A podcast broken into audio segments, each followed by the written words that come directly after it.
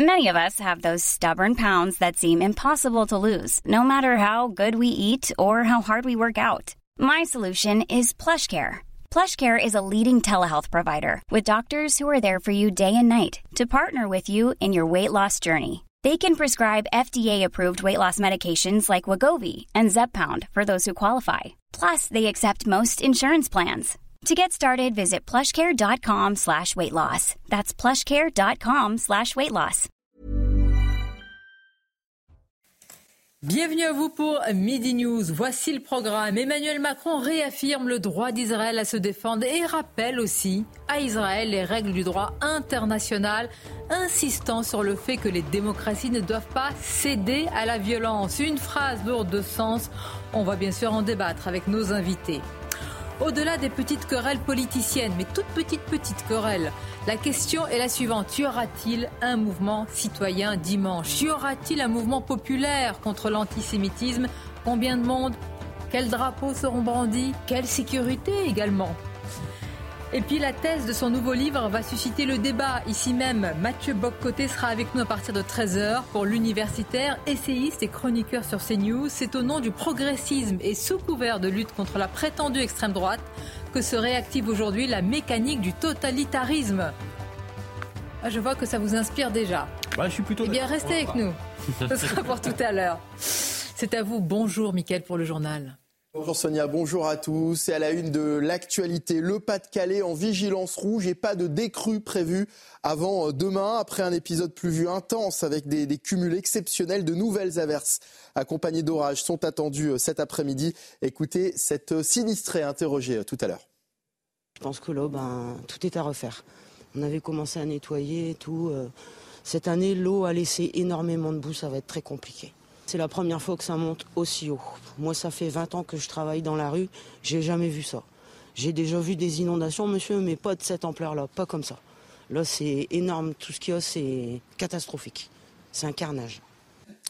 C'est aujourd'hui la journée nationale de lutte contre le harcèlement euh, scolaire, un fléau qui touche de plus en plus de jeunes, pouvant même les mener au suicide. Témoignage dans ce journal, un jeune harcelé pendant son parcours scolaire durant plusieurs années. Il s'est aujourd'hui engagé au sein d'une association.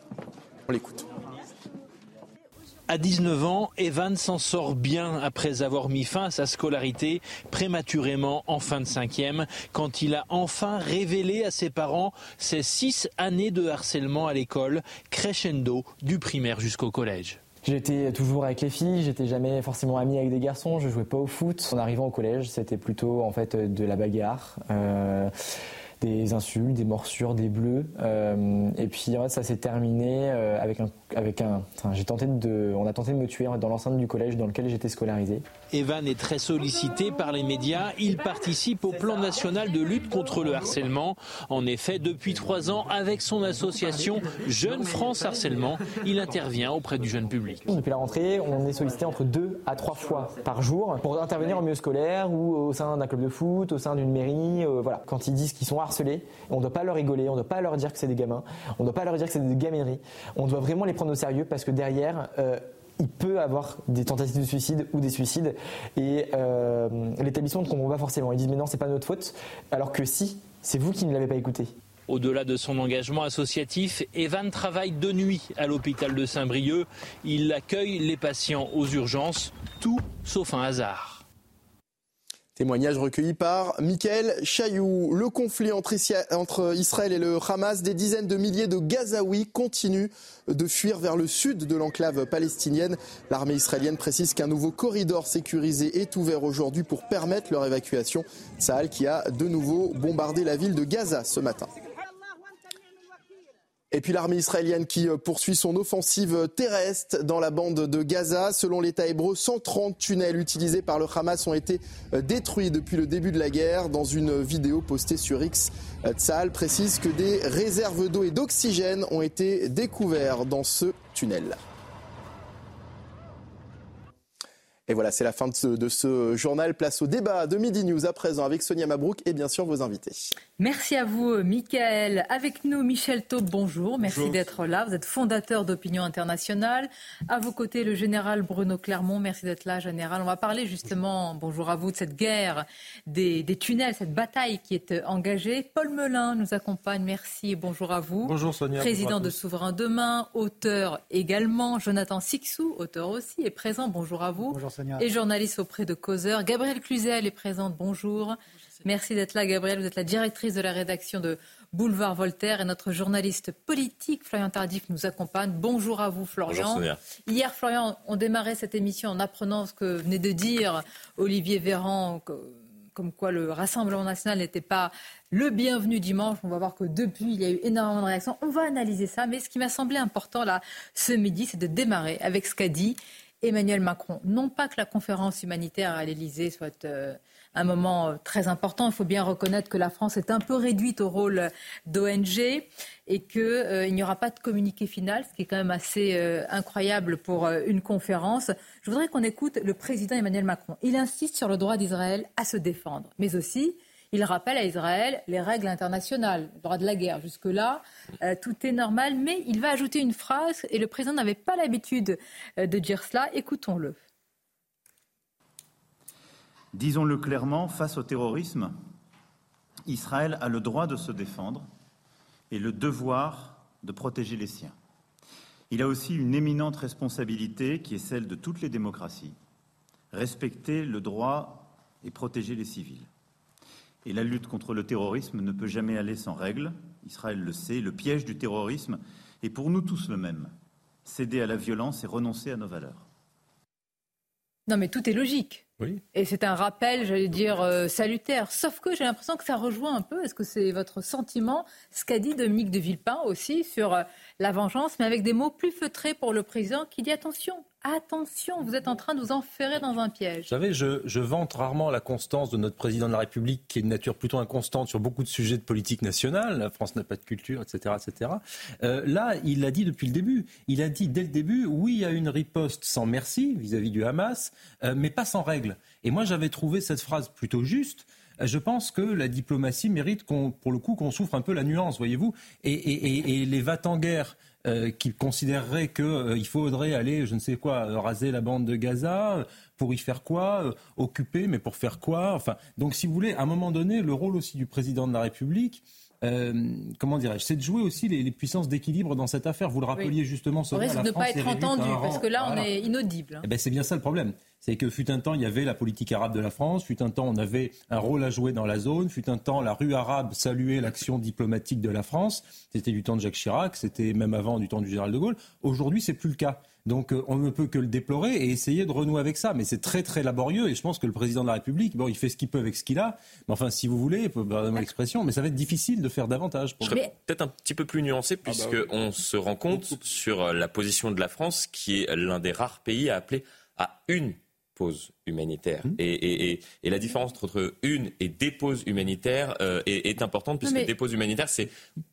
potentiellement euh, permettre à Israël de poursuivre ses offensives pendant un temps qui serait long. Mais, euh, là, de plus en plus de, pays, on se rend compte, sont en train, on a vu assez récemment les, les États-Unis, de rejoindre cette position, d'appeler à une pause humanitaire potentiellement longue, c'est-à-dire d'arrêter le conflit jusqu'à nouvel ordre. Mais, et, d'ailleurs, Emmanuel Macron Israël, alors là, le, le constant sur ce point, il n'y aura ni pause, ni trêve, et on peut décliner le mot avec tous les synonymes, sans la condition sine qua non d'une libération totale de tous les otages. Et on sait que ni l'un ni l'autre, si je peux dire, je ne mets pas du tout sur le même plan Israël et mm. ce groupe terroriste, ne sont prêts à cela. Donc à quoi ça sert, euh, Gabriel Cluzel, euh, une telle conférence en réalité? Euh, vous avez raison de dire qu'elle n'aura pas beaucoup de portée internationale, puisque, hélas, la voix de la France euh, n'est plus entendue comme elle pouvait l'être à une certaine époque, même si euh, on se plaît à croire qu'elle l'est toujours. Moi, je pense qu'il parle aussi à un niveau national. on lui a expliqué que si il soutenait trop Israël, eh bien, une partie de la population française ne serait pas contente. Et c'est un euphémisme. Et vous savez bien que nous, nous dansons sur, un volcan. Moi, vous savez, la question que se pose un certain nombre de Français en, voyant Emmanuel Macron réagir et, exhorter peut-être Israël à, à, ne pas commettre de, de, de violence, enfin lui dispenser un certain nombre de conseils, c'est comment la France aurait réagi face à une telle situation. Et vous savez, on l'a vu, enfin, mutatis mutandis avec le Bataclan. Est-ce que nous aurions eu euh, simplement un bouton euh, euh, dans les écoles pour prévenir la police supplémentaire et quelques soldats de sentinelles en plus? Vous savez, c'est vrai que on, peut se poser la question de, de, la réponse de la France face au terrorisme et de la défense d'Israël actuellement. Et sur votre premier argumentaire, Michel Taub, est-ce que vous êtes d'accord? Moi, j'avais l'impression aussi, ça rejoint Gabriel, qu'il parlait quand même beaucoup à la France. C'était sur un plan euh, interne. Oui, d'ailleurs, j'aurais préféré que, tout en parlant à la France, il, tienne aussi le rang de la France. Et je suis désolé, lorsqu'il s'est rendu en Israël, il a dit deux choses. Il a dit, devant les Israéliens, il faut protéger les civils. Mais il a ajouté, je suis pour la création d'une coalition internationale contre le Hamas. Et moi, j'aurais préféré qu'aujourd'hui se tienne le matin la conférence internationale sur l'humanitaire, sur laquelle d'ailleurs il a évolué parce qu'il a dit il y a quelques minutes qu'il euh, faut pour cela œuvrer euh, à une pause humanitaire très rapide. Il nous faut œuvrer à un cessez-le-feu. Mm. Il a, il a dit ça, mm. c'est nouveau. Et il est dit, en ajoutant, celui-ci doit pouvoir devenir mm. possible. Donc il évolue. Mais ce que je veux dire, c'est que j'aurais trouvé préférable qu'il tienne sa conférence humanitaire le matin, comme aurait très bien pu le faire une ONG, ou je dirais la Suisse, qui a une histoire, on va dire, en matière humanitaire peut-être plus importante que la France. Et j'ajoute, l'après-midi, la réunion de cette dite coalition internationale contre le Hamas, qui l'a oublié en passant. et là, nous aurions eu un équilibre.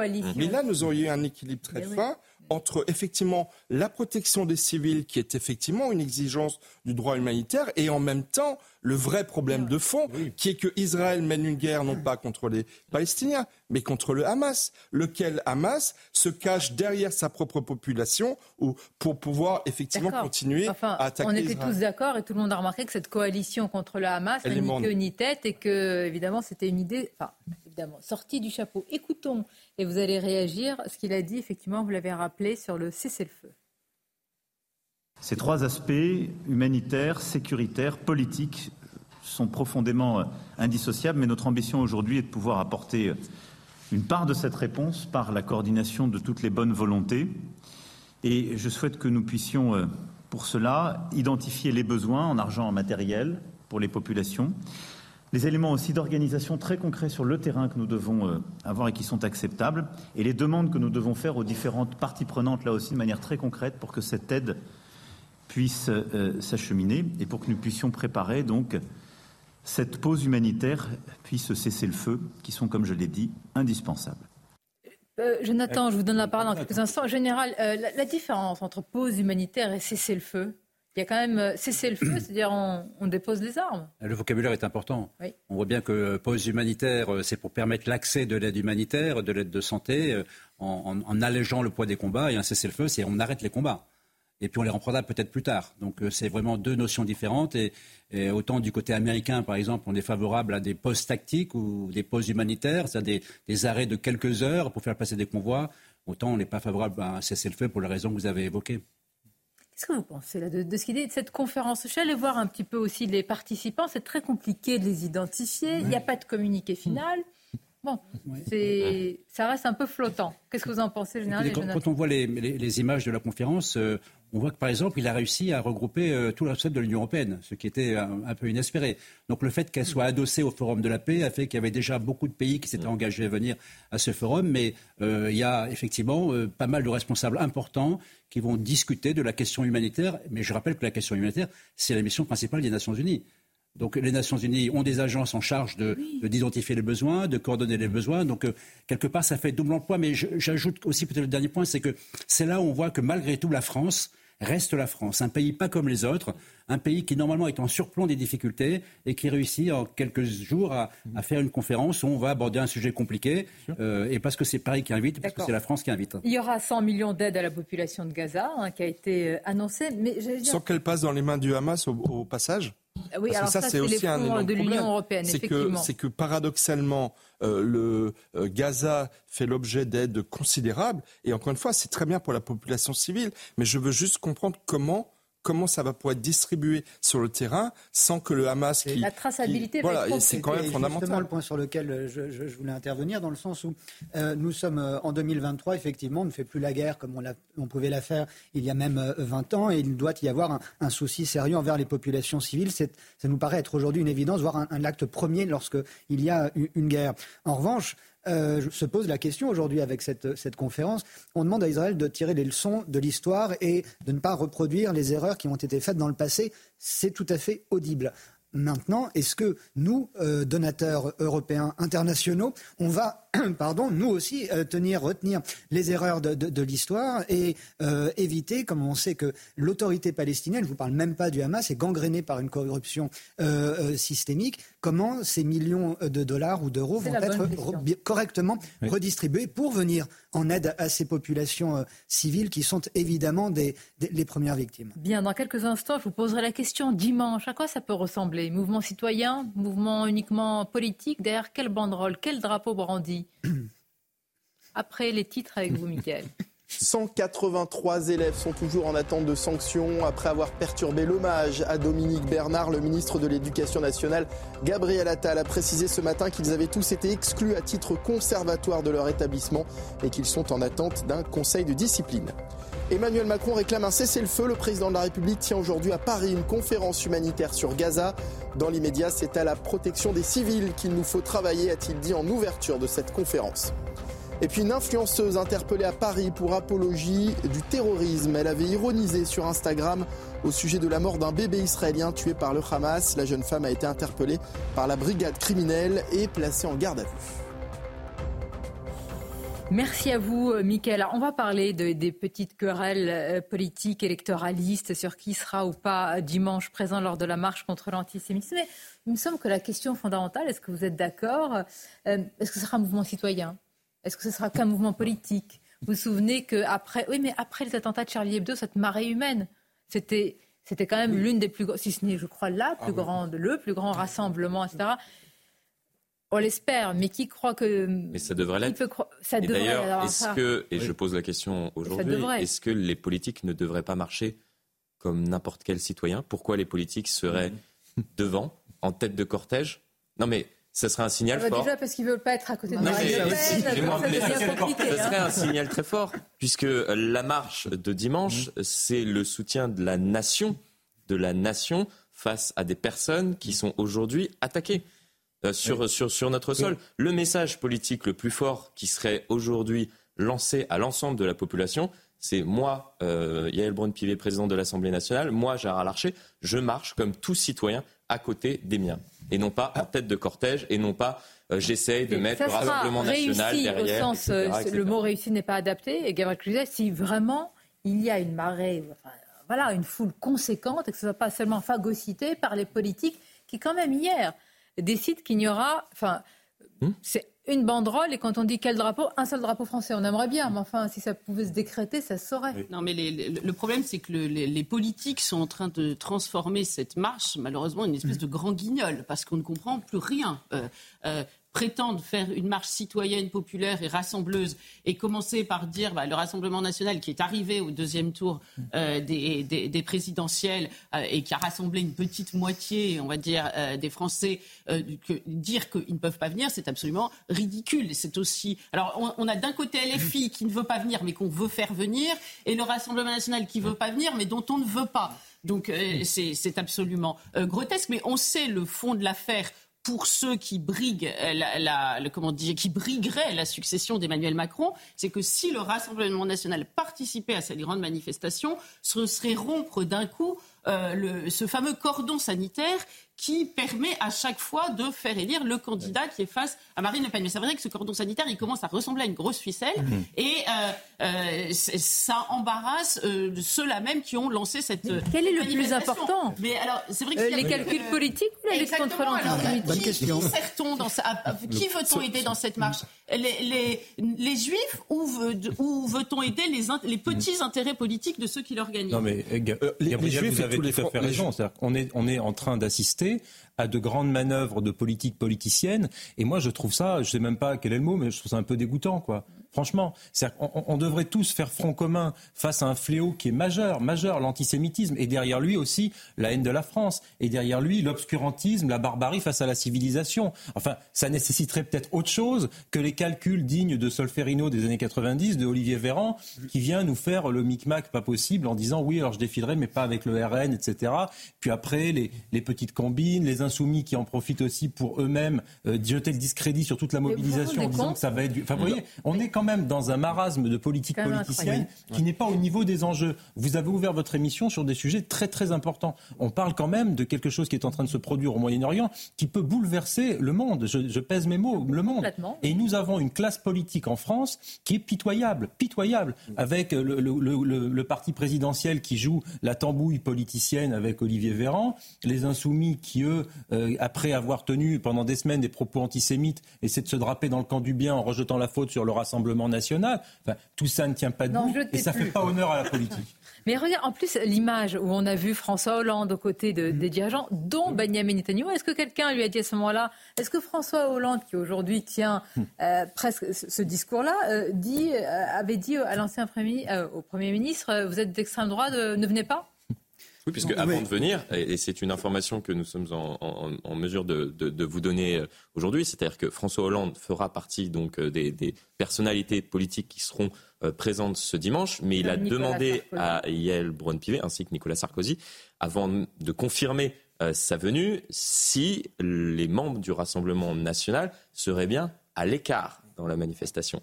C'est-à-dire Oui. qu'ils ne souhaitent pas, ferait, en fait euh, effectivement, ils ne souhaitent pas Quel euh, marcher signal on donne aux millions d'électeurs qu'on pense En réalité, on en parlera du parti, de ses positions, Oui. etc. Que- que- quel signal on donne à des millions d'électeurs qui mettent euh, le bulletin et, euh, au Rassemblement national et qui voudraient peut-être venir, certainement venir à cette Mais- mais manifestation? évidemment, à une époque, euh, Bernard Tapie avait fait la différence entre les- le Front National et les électeurs du Front National. Donc moi, j'espère Mm. que tous les électeurs français viendront. J'espère aussi qu'il y aura beaucoup de citoyens, d'adhérents et de dirigeants de la France insoumise. Parce que tous ne sont pas d'accord et condamnent depuis quelques jours les propos complètement scandaleux de Jean-Luc Mélenchon. Mais moi, il y a un citoyen plus particulièrement dont j'aimerais parler.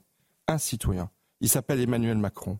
Moi, j'aimerais rappeler que le 14 mai 1990, lorsque le cimetière juif de Carpentras avait été profané, il y a un citoyen qui était descendu dans la rue. C'était pour la première fois depuis 1945. C'était François Mitterrand, président de la République. Et donc là, c'est une marche contre l'antisémitisme et pour la République. Et donc j'espère que le premier des citoyens, Emmanuel Macron, sera également présent, quel que soit le nombre de personnes qui seront Il est derrière. possible J'espère qu'on sera très le cas nombreux. que pour des raisons de sécurité, ce soit annoncé un petit peu, euh, non pas au dernier moment, mais enfin bon, euh, laissons-lui le, je veux dire, voilà. Sur la présence, On par exemple, de Marine Le Pen, par contre, c'est quand même fou qu'on puisse pas, si vous voulez, avoir un front commun euh, à, la une de cette manifestation, comme on le voit derrière vous, où la patronne de, de la première force d'opposition du pays, qui a fait 40 et quelques pourcents, Mais soit leur- présente. c'est les ça me petits paraît- calculs. ben, on- Mais vous voyez à quel point tous les petits calculs sont partagés par bon nombre euh, de personnes et même euh, euh, au, au sein de, de, de ce qui reste de droite euh, républicaine, comme on dit euh, aujourd'hui.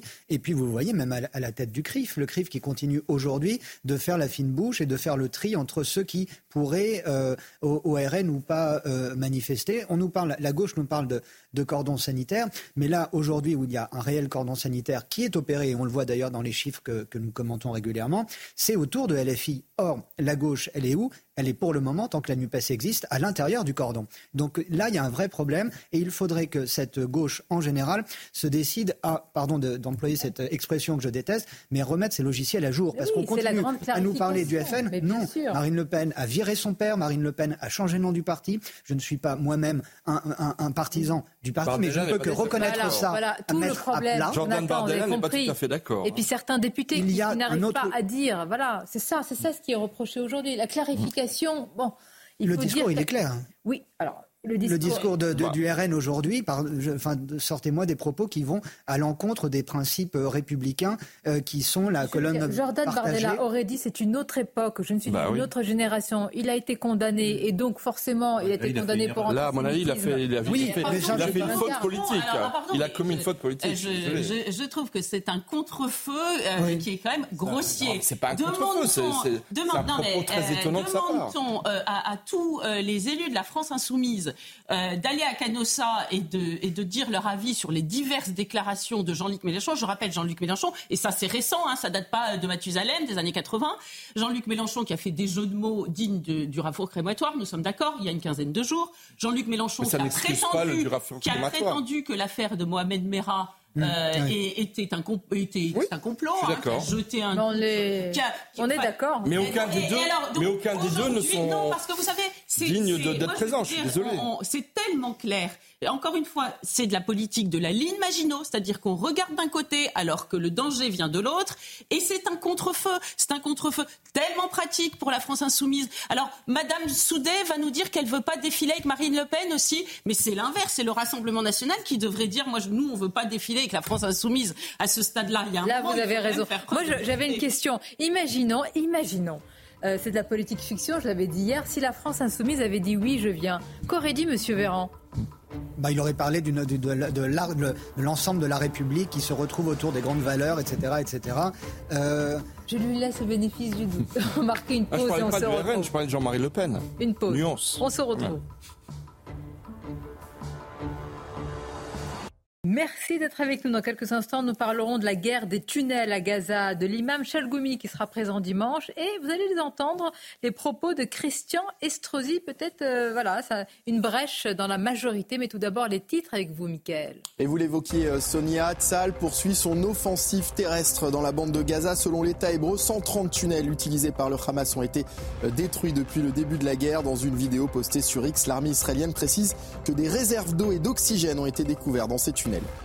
Le Pas-de-Calais en vigilance rouge, sans perspective de décrue avant demain. Les écoles restent fermées aujourd'hui. De nouvelles averses accompagnées d'orages sont attendues cet après-midi. Et puis aucune sanction n'est finalement retenue à l'encontre de l'OM. La commission de discipline de la Ligue de football professionnel a rendu sa décision dix jours après le caillassage du bus de l'Olympique de Lyon lors de son arrivée au stade Vélodrome à Marseille. Le maire de Nice, Christian Estrosi, dans la majorité, il fait partie d'Horizon, le parti fondé, le mouvement fondé par euh, Édouard Philippe. Alors, Christian Estrosi, il se fiche des querelles politiques. Il dit je combats le RN, mais pas question de dire qu'ils n'ont pas leur place. Et il rappelle que LFI et RN ont défilé pour une même cause. Écoutons-le. LFI qui dit je n'irai pas parce qu'il y a le Front National. Mais attendez, euh, euh, c'est un Le problème de conscience national. de chacun. Le Rassemblement national, euh, il me semble qu'en 2019, euh, LFI et le Rassemblement national défilaient ensemble contre les retraites. Donc on voit bien que c'est un faux prétexte qui a un vrai danger. Et le vrai danger dans notre pays, c'est qu'on reconnaisse encore LFI dans la nation et dans Mais la alors, République. Dieu sait si euh, j'ai toujours combattu euh, la famille Le Pen, le Front National, le Rassemblement National, mais euh, dès l'instant qu'il y a des gens mobilisés euh, et qui évoluent contre l'antisémitisme, c'est euh, plutôt un, un côté rassurant. Moi, ce qui m'inquiète, c'est de voir un, un- un LFI aujourd'hui euh, qui euh, appelle à ne pas y aller. Bon, voilà une position C'est plus. une po- position de, quasiment de, de bon sens, mais euh, Ah. je commence à en avoir franchement ras-le-bol qu'on me parle de la famille Le Pen. Jean-Marie Le Pen a aujourd'hui 95 ans, je crois. Euh, il ne s'exprime plus euh, publiquement. Sa fille, je vous le disais, a largement coupé les ponts euh, depuis un moment. Vous êtes bien placé pour peut-être vous en souvenir, Sonia. Il y a quelques jours, le grand Gaspard Proust a, eu une remarque très très bonne sur Ah. Europe 1. Euh, il pointait une interview de François Hollande où François Hollande, pour parler de Marine Le Pen, parlait de son père. Gaspard Proust est allé voir sur Wikipédia et qui était le père de François Hollande, un militant d'extrême droite qui, dans les années 50, se présentait sur des listes d'extrême droite. Et l'extrême droite des années 50, c'est pas franchement euh, euh, la droite nationale d'aujourd'hui, si vous voyez ce que je veux dire. Donc, euh, ce, ce, truc de, de, de, de, revenir à chaque fois sur euh, si, euh, si ce n'est pas, si ce n'est pas toi, c'est donc ton père, si vous voulez, ça, ça limite considérablement le débat, ce qui arrange beaucoup, beaucoup de monde, je pense, parce que quand on en est à parler d'un héritage intellectuel euh, qui reste en plus euh, approuvé, on ne parle pas des vrais sujets qui, eux, font euh, malheureusement la triste actualité, c'est-à-dire notamment les, les, les, agressions quotidiennes. En tous les cas, on verra dimanche. Moi, je demande aussi quels quel drapeaux sera, seront brandis. Alors, quand Yael Braun-Pivet dit hier au 20h de TF1, comme si c'était une évidence, le drapeau français, non, je pense qu'elle ne va pas aller sonder chaque drapeau dans chaque poche pour voir s'il y a un drapeau euh, autre que français qui sera. Mais on, va voir, on va attendre. Il sera présent, l'imam Chalgoumi, il sera présent. Il l'a été euh, hmm. lors de Charlie. Il affirme que c'est tout à fait normal, que c'est sa place. Et il a maintenant ce qu'on appelle ce hashtag, ce, je ne sais pas comment on peut appeler ça, ce, ce slogan. Il dit Je suis juif. Alors, beaucoup le disent. Moi, j'aimerais ça on va l'écouter, puis on va en parler après. Écoutons-le d'abord. L'imam Chelgomi sur notre antenne.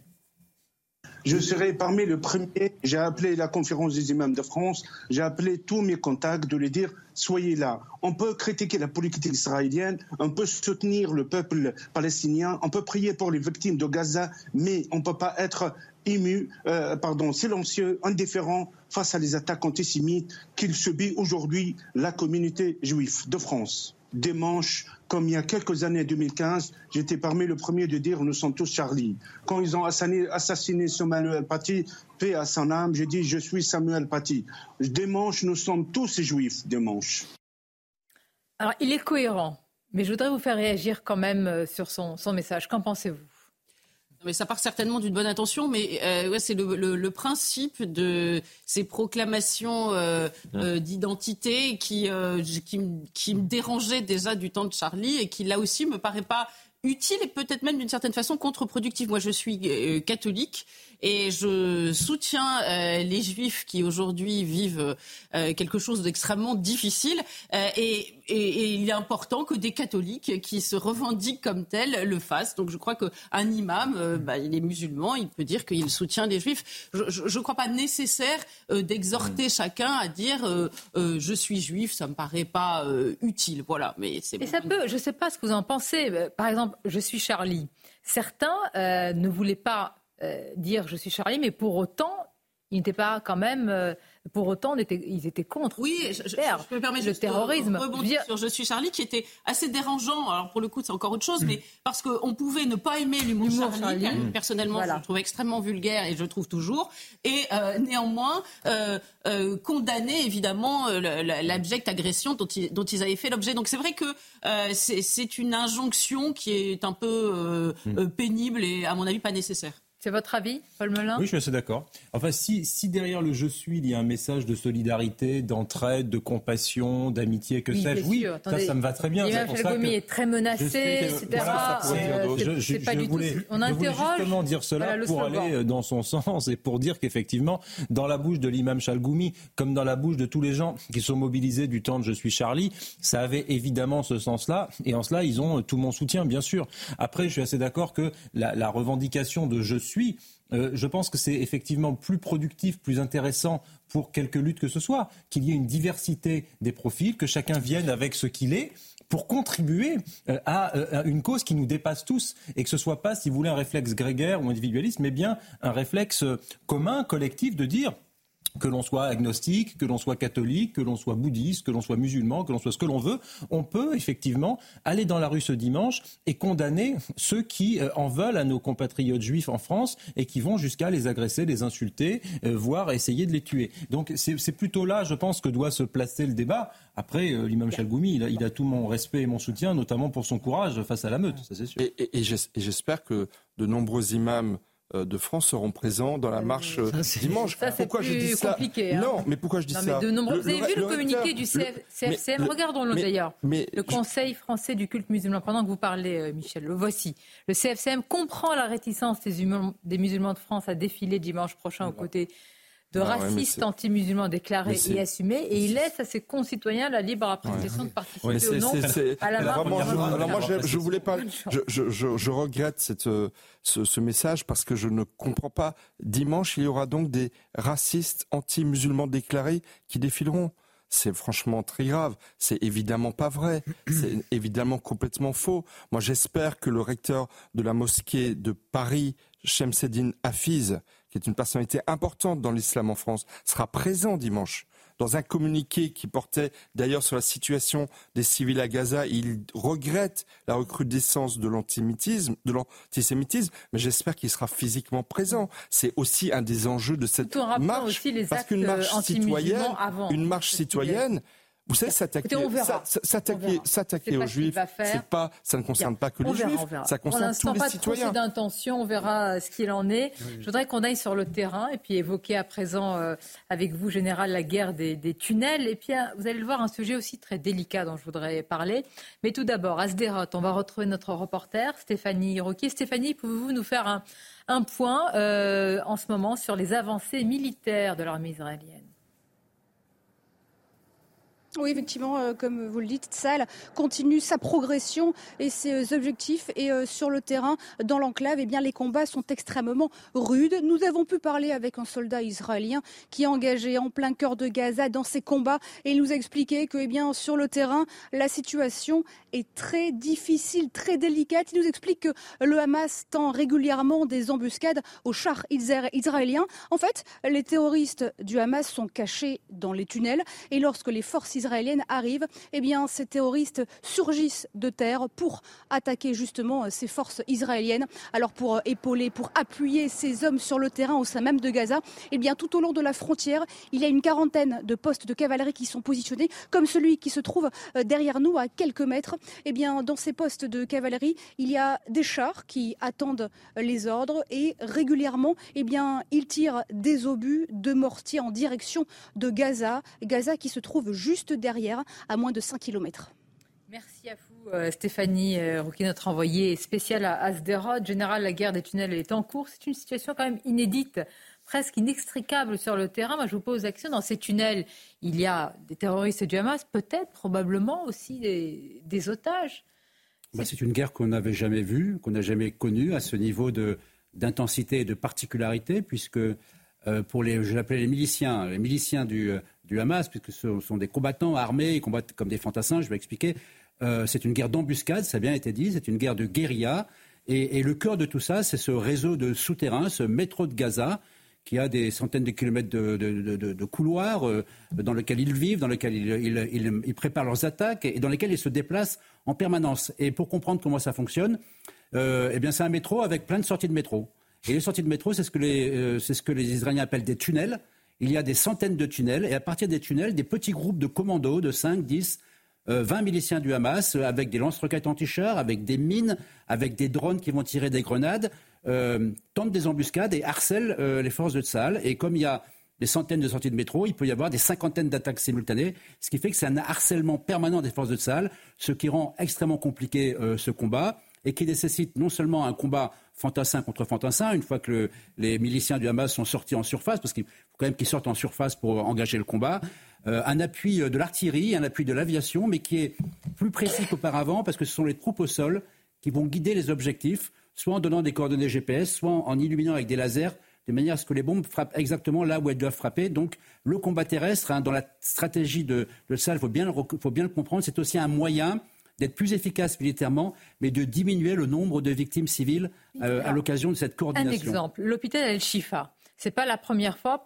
L'hôpital El-Shifa, pour ceux qui nous regardent, c'est vraiment l'hôpital symbole de Gaza qui était au cœur du conflit depuis toujours, quasiment dans ce conflit-là israélo-palestinien. C'est devenu encore plus un symbole puisque euh, Israël affirme qu'il pourrait y avoir des, des membres des terroristes du Hamas, alors que euh, pour, euh, enfin, pour les Gazaouis, c'est un hôpital.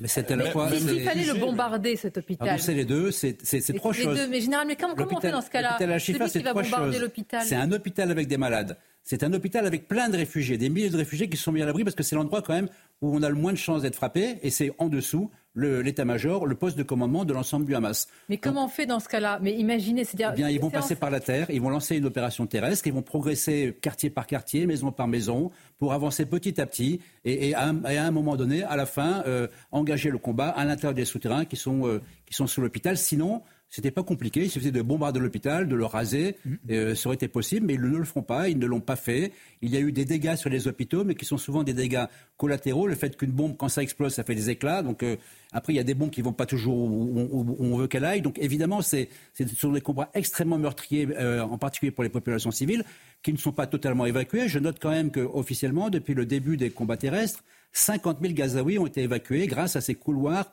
de sécurité qui ont été mis en place. Vers où? Ils sont, ils sont mis du nord vers le sud, hein, de la, du nord vers le, sud. Et pourquoi ils fonctionnent Ils fonctionnent parce que cette salle qui assure la sécurité des Gazaouis qui sortent. Alors qu'auparavant, il n'y a aucune sécurité garantie pour les gens qui essaient de quitter le, nord de Gaza. Donc c'est une guerre épouvantable, c'est une guerre terrible, c'est une guerre qui va être très longue et ça, ça va durer très longtemps. Ça ne va pas se résoudre en, en 15 jours. C'est ça qui m'intéresse parce que plus elle va, euh, comment dire, euh, durer cette guerre, plus ces images de bombardement pourquoi, vont arriver. Pourquoi elle va durer, Sonia? C'est simple, c'est qu'ils sont 30 000. Ils sont 20 ou 30 000. Pour savoir pourquoi elle va durer, c'est qu'aujourd'hui, finalement, il y a 37 morts côté de Salle. C'est très peu. Il y a sans doute beaucoup plus du côté, de, du, côté de, du Hamas, mais euh, pour éliminer 20 000 combattants, ça va prendre quand même du temps. Du, du, Hamas, mais je vais vous lire une réaction à l'instant, peut-être qu'on va la voir s'afficher, de Jean-Luc Mélenchon. Voici ce qu'il dit. Au bout d'un mois et deux jours de bombardement ininterrompus et plus de 10 000 morts, dont 4 500 enfants, le président de la France évoque enfin la recherche d'un cessez-le-feu. Va-t-il enfin agir aussi? 10 000 morts, donc 4 500 enfants. D'où tient-il ces chiffres? C'est les chiffres du Hamas, attention. Hein. C'est les chiffres du Hamas. Il y a trop de morts, mais il faut quand même citer les sources. Les titres, et puis on revient à notre débat avec vous, Mickaël. Emmanuel Macron réclame un cessez-le-feu. Le président de la République tient aujourd'hui à Paris une conférence humanitaire sur Gaza. Dans l'immédiat, c'est à la protection des civils qu'il nous faut travailler, a-t-il dit en ouverture de cette conférence. Le CRIF ne souhaite pas que le Rassemblement national participe à la marche contre l'antisémitisme. Nous ne souhaitons pas que des personnes héritières d'un parti fondé par des anciens collabos soient présentes, a justifié Jonathan Arfi ce matin, le président du Conseil représentatif des institutions juives de France. Et puis fin de la grève à Hollywood, les acteurs et les studios sont parvenus à un accord. Le bras de fer qui paralysait la production de films et de séries aux États-Unis depuis de longs mois a coûté des milliards de dollars à l'économie américaine. Merci à vous, Mickaël. Voici la réaction, j'étais en train de vous la lire à l'instant sur le réseau social X de Jean-Luc Mélenchon. Voilà. Voilà ce qu'il dit. Il réagit à ce qu'a dit euh, Emmanuel Macron euh, lors de la conférence euh, humanitaire. Alors, il reprend là les, chiffres du, donnés par le Hamas, le ministère de la Santé du, Hamas. C'est difficile, on n'en a pas d'autres. Donc, par contre, ce dont on peut être certain, c'est qu'il y a des milliers de morts. Ça, il n'y a aucun doute sur le sujet. Savoir si on a 10 000, 5 000 ou 8 000, il y en a beaucoup trop, évidemment. Dernier point de ma démonstration, parce que je reviens à la partie tactique, après j'arrête. Hein. Donc le but du jeu, c'est de, de, boucher les, tunnels de manière à empêcher euh, ces fameuses embuscades. Ils en ont bouché pour l'instant 130. Il y en a probablement 10 ou 20 ou 50 pas plus encore à boucher euh, pour arriver à la fin, de, à la fin des combats. Je reprends pour vous, euh, général, du jeu, c'est-à-dire de, la guerre. Hein. Évidemment, vous, êtes en train de dire parce que parfois, non, non, j'aimerais pas qu'on prenne euh, juste un mot et qu'on le voilà, qu'on le sorte de son contexte. Gabriel, je voulais simplement faire une remarque. C'est ce qui est certain, c'est que si euh, le Hamas croyait à la rhétorique, à sa propre rhétorique, à son discours consistant à dire que Israël se moque des pertes civiles, eh ben, il n'irait pas se mettre sous un hôpital. Pourquoi ils se mettent hmm. sous un hôpital Parce qu'ils savent qu'Israël ménagera euh, l'hôpital. Et c'est bien en cela que cette guerre est asymétrique. C'est évident que quand on cherche, alors euh, même si le résultat n'est pas, n'est pas forcément euh, à la hauteur de ce qu'on pourrait espérer, mais quand on cherche à ménager des populations civiles, évidemment, on est moins efficace que ceux qui n'en ont aucun souci. Mais cyniquement, c'est leur meilleure arme. Oui, bien sûr. La population civile. C'est ça qui est terrible. Et les otages, vraiment les otages. Alors là, il y a des. Je voulais même pas rapporter cela parce qu'il y a information, contre-information sur cette histoire euh, d'une douzaine d'otages libérés contre un cessez-le-feu. Et apparemment, chaque partie se renvoie la balle, donc c'est compliqué que. On est vraiment dans la guerre psychologique. On est dans les On sait très bien que le but du jeu, c'est d'affaiblir le camp occidental en mettant en balance une douzaine, une quinzaine, une vingtaine d'otages, des vies humaines contre un cessez-le-feu qui n'aura pas lieu, parce qu'il est hors de question que, Israël déclare, un cessez-le-feu maintenant. Les familles des otages qui sont en ah, train de se dire... c'est une torture, c'est une torture psychologique. Regardez, euh, c'est intéressant, si je puis dire, édifiant. En Israël, là, c'est même pas... Euh, parfois, on fait des sondages pour savoir 50%, 70%, c'est 100% quasiment de la population qui est en train de s'armer pour se défendre. Regardez. Comme chaque jour, dans cet établissement dans la banlieue de Tel Aviv, des dizaines de personnes font la queue. Certaines viennent acheter une arme, d'autres suivre une formation de tir.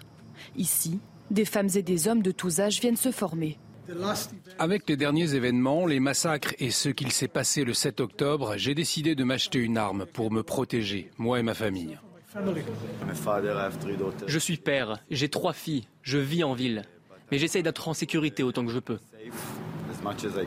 Depuis les massacres, les demandes ont augmenté de 100%. Presque 200 000 personnes ont postulé pour avoir une arme. C'est dix fois plus qu'en temps normal, une situation inédite. Maintenant, ils sont en sécurité avec les armes. Ils savent comment utiliser une arme et peuvent être protégés chez eux. C'est beaucoup mieux qu'avant. Face à cette hausse, la procédure administrative a été allégée.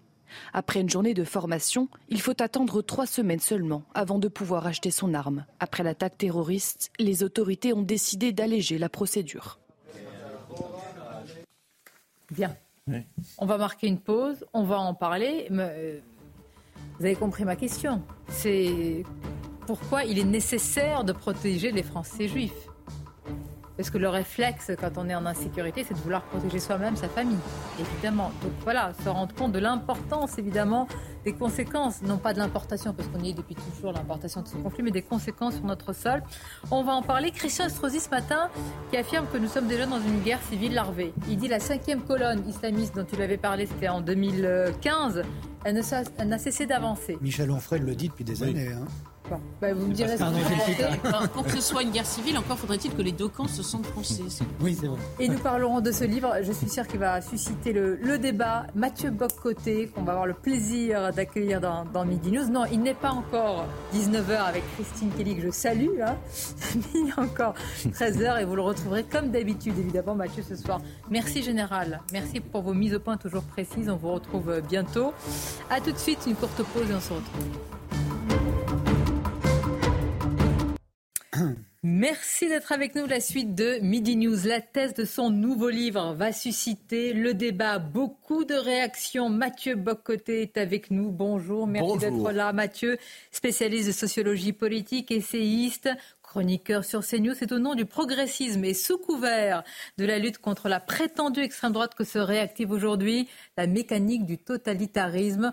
Beaucoup de choses à dire avec vous, cher Mathieu, évidemment, et nos invités vont réagir. Mais tout d'abord, le journal. Rebonjour à vous, Mickaël. Rebonjour Sonia, bonjour à tous. C'est la une de ce journal, la vigilance rouge dans le Pas-de-Calais. Euh, après un épisode pluvieux, intense, rythmé par des cumuls exceptionnels, de nouvelles averses accompagnées euh, d'orages euh, sont déjà en cours cet après-midi. Bonjour Corentin Brio, vous êtes avec Pierre Emco à Saint-Étienne-au-Mont, l'une des communes les plus touchées. Corentin, les prochaines heures risquent d'être très compliquées oui, ici à Saint-Étienne-au-Mont, la situation est même devenue inquiétante. On a eu une petite accalmie il y a 20 minutes, mais là la pluie a repris de plus belle, ça tombe très fort. Et regardez juste à côté de nous ce point d'eau qui est très haut. Et la question maintenant, c'est de savoir quand est-ce qu'il va déborder. Mais de toute façon, le mal est déjà fait puisque regardez juste à côté de ce point d'eau, cette rue, cette impasse qui est complètement submergée par l'eau. On ne voit plus la route et évidemment les trottoirs. On a des entrées de portails, des entrées de garages, des compteurs électriques qui sont déjà pris par l'eau. Alors les habitants ont, déjà été évacués euh, hier soir. Il y a un couple qui a refusé de, partir et qui loge toujours à l'étage. Euh, et regardez, je suis juste à l'entrée de la, de la rue et l'eau m'arrive déjà presque au genou. Euh, alors, on a pu rencontrer avec euh, Raphaël Lazreg euh, certains habitants et ils se disaient fatigués, excédés parce que vraiment ils ont passé des jours à sauver leur logement, à tenter de nettoyer l'eau qui ne faisait que rentrer. Et pourtant, aujourd'hui, avec les pluies qui vont arriver dans l'après-midi, eh bien, ce sera sûrement la pire après-midi, comment depuis le début de ces inondations. Merci beaucoup euh, Corentin euh, Brio. On vous laisse vous mettre à l'abri. J'espère que vous avez de bonnes bottes, euh, Corentin. Dans l'actualité également, c'est aujourd'hui la journée nationale de lutte contre le harcèlement scolaire. Et à cette occasion, Brigitte Macron, Elisabeth Borne et Gabriel Attal sont en déplacement dans un collège parisien pour tenter de sensibiliser les élèves. Ils ont notamment échangé avec l'un d'entre eux qui raconte comment il a été lui-même victime de harcèlement. Regardez. Bah pour moi, le harcèlement, c'est une action euh, négative qui se reproduit plusieurs fois. Mmh. par jour, par semaine, et bah, presque toute l'année et encore. Et euh, bah, ça fait pas du bien pour la victime. Ça fait rire euh, celui ou ceux qui harcèlent, ou celles aussi. Et euh, bah, ça, pour ceux qui, les témoins, quand ils le disent pas, bah, c'est comme si eux aussi ils harcelaient. Il mmh. faut, en parler aux autres. En primaire, on disait tous les jours que j'étais en mini en CM2, et moi j'étais en CP au début, je trouvais ça drôle. Après, je lui disais d'arrêter. Il continuait à me bousculer un peu, mais après, euh, je suis allée le dire. Et ça s'est fini. C'est quand toi tu étais en CP ah, oui. Tu l'as dit à qui Tu dis je suis Aux animateurs. D'accord. Et puis Emmanuel Macron réclame un cessez-le-feu au, Proche-Orient. Le président de la République tient aujourd'hui à Paris une conférence euh, humanitaire sur Gaza. Dans l'immédiat, c'est à la protection des civils qu'il nous faut euh, travailler, a-t-il dit en ouverture de cette conférence. Je vous propose de l'écouter. Les civils doivent être protégés. Et c'est absolument indispensable. Ce n'est pas négociable.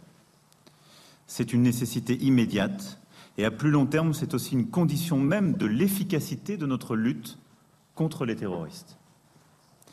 Aujourd'hui, la situation est grave et se dégrade chaque jour davantage. Dans l'immédiat, c'est à la protection des civils qu'il nous faut travailler.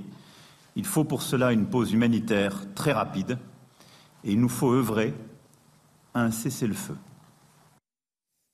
Et voilà Sonia ce qu'il fallait euh, retenir de l'actualité à 13h sur CNews. À tout à l'heure. Mm, à tout à l'heure. Merci à vous Mickaël. Je salue, ils sont restés avec nous et je les en remercie. Michel Taub, Paul Melun, Gabriel Cluzel, Jonathan Sixou, notre journaliste politique Florian Tardif. Et je vous le disais, euh, il est penseur, essayiste, spécialiste de sociologie politique chroniqueur sur CNews. Il participe à la belle émission à succès, évidemment, face à l'info avec Christine Kelly, Mathieu Bocoté. Merci beaucoup. Eh ben, là.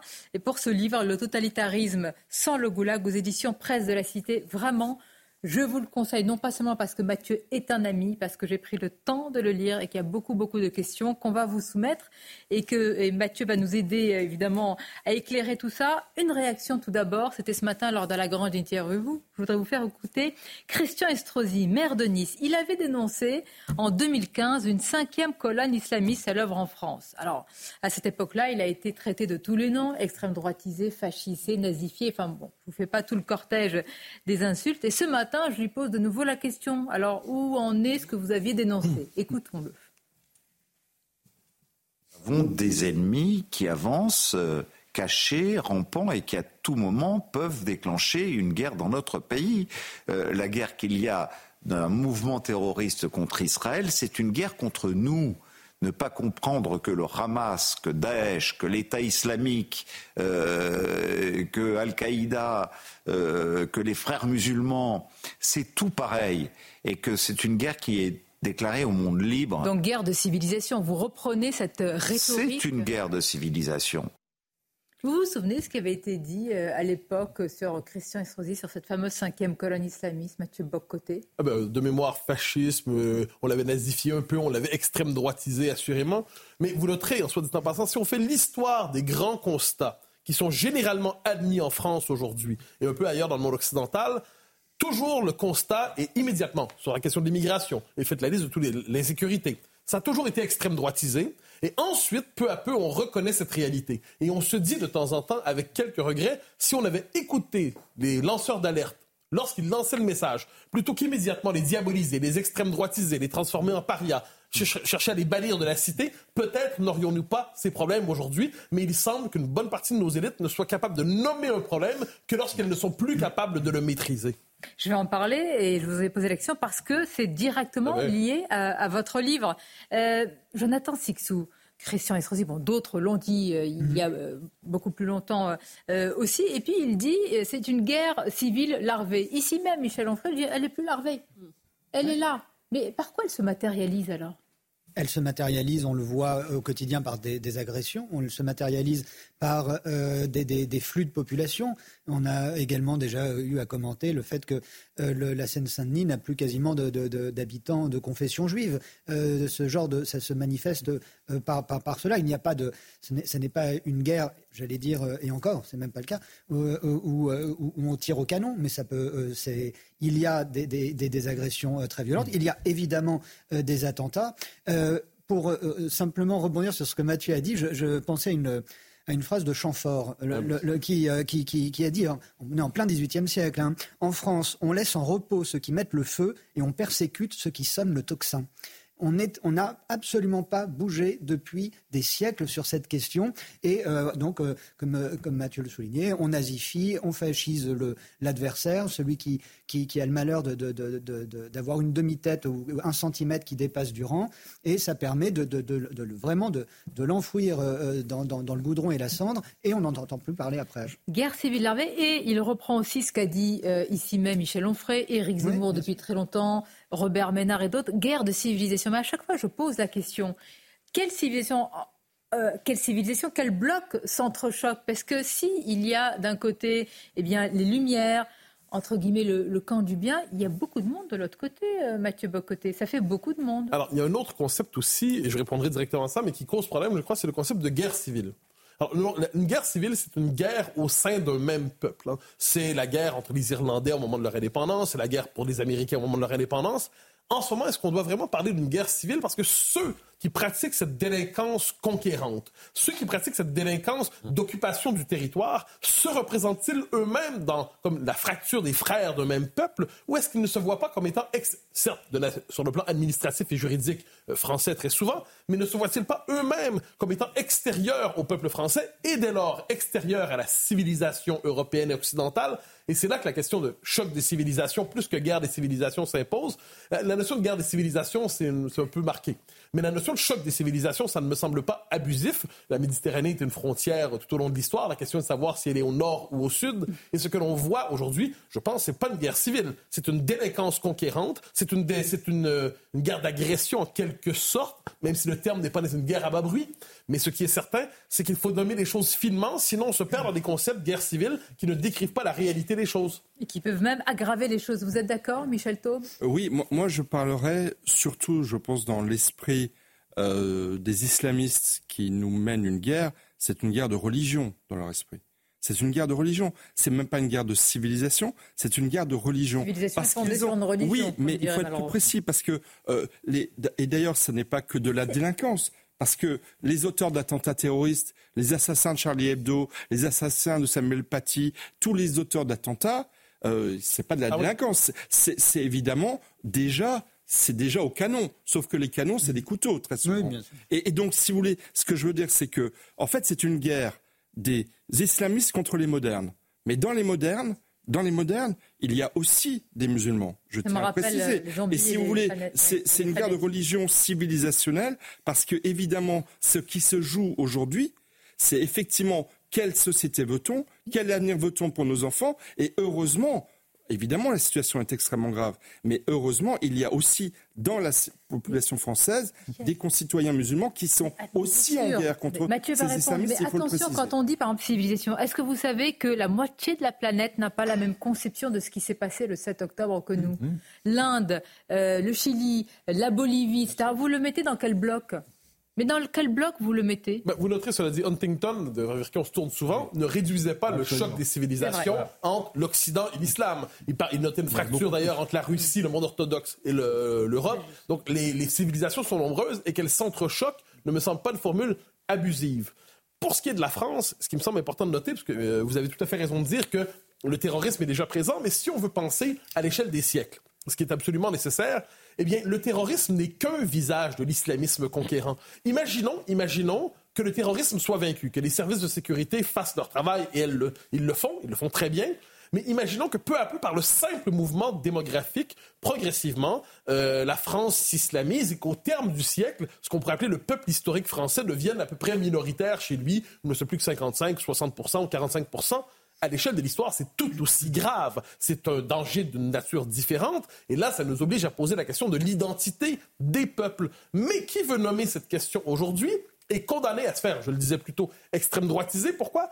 Parce qu'on a décidé de définir la nation simplement en termes de valeurs, de principes abstraits, l'état de droit, la République, la justice et ainsi de suite. Mais si on fait la liste des valeurs mentionnées pour définir la France, ces valeurs définissent aussi bien le Japon, la Nouvelle-Zélande, le Québec, l'Irlande, l'Italie. Donc ce qu'on doit nommer, c'est un peuple.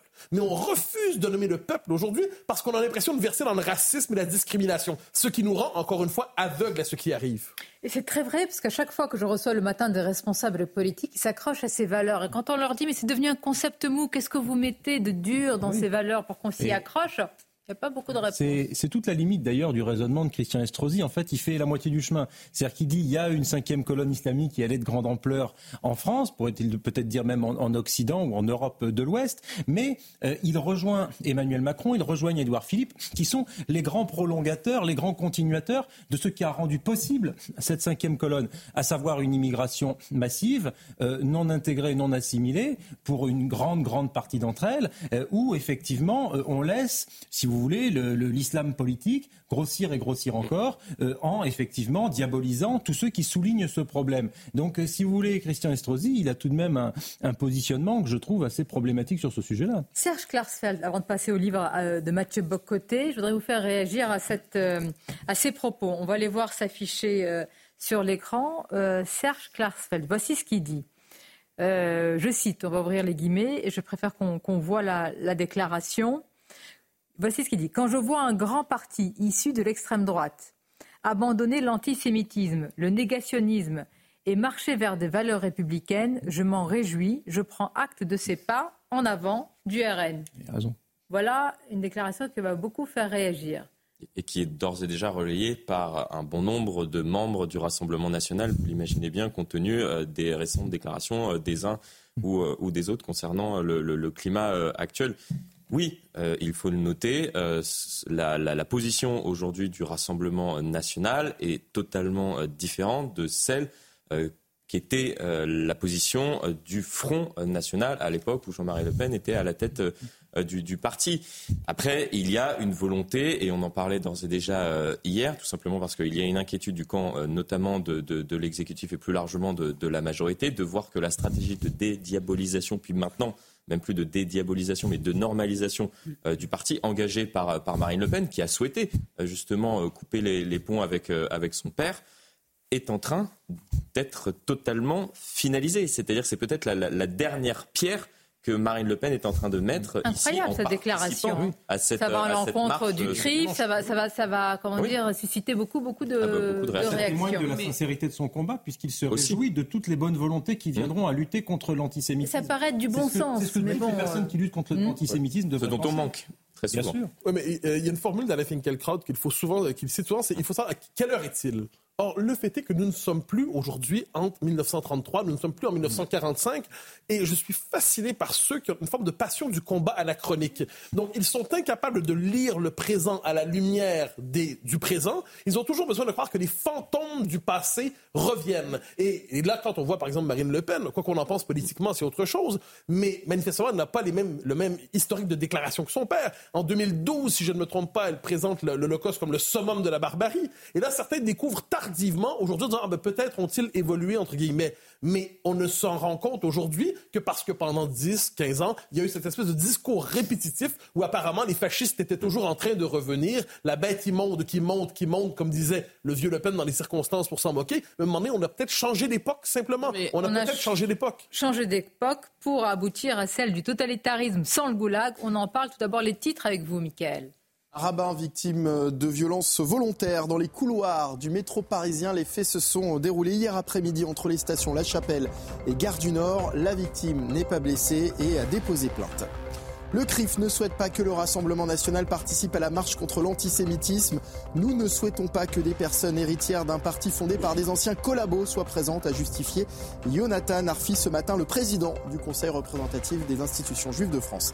Et puis une influenceuse interpellée à Paris pour apologie du terrorisme. Elle avait ironisé sur Instagram au sujet de la mort d'un bébé israélien tué par le Hamas. La jeune femme a été interpellée par la brigade criminelle et placée en garde à vue.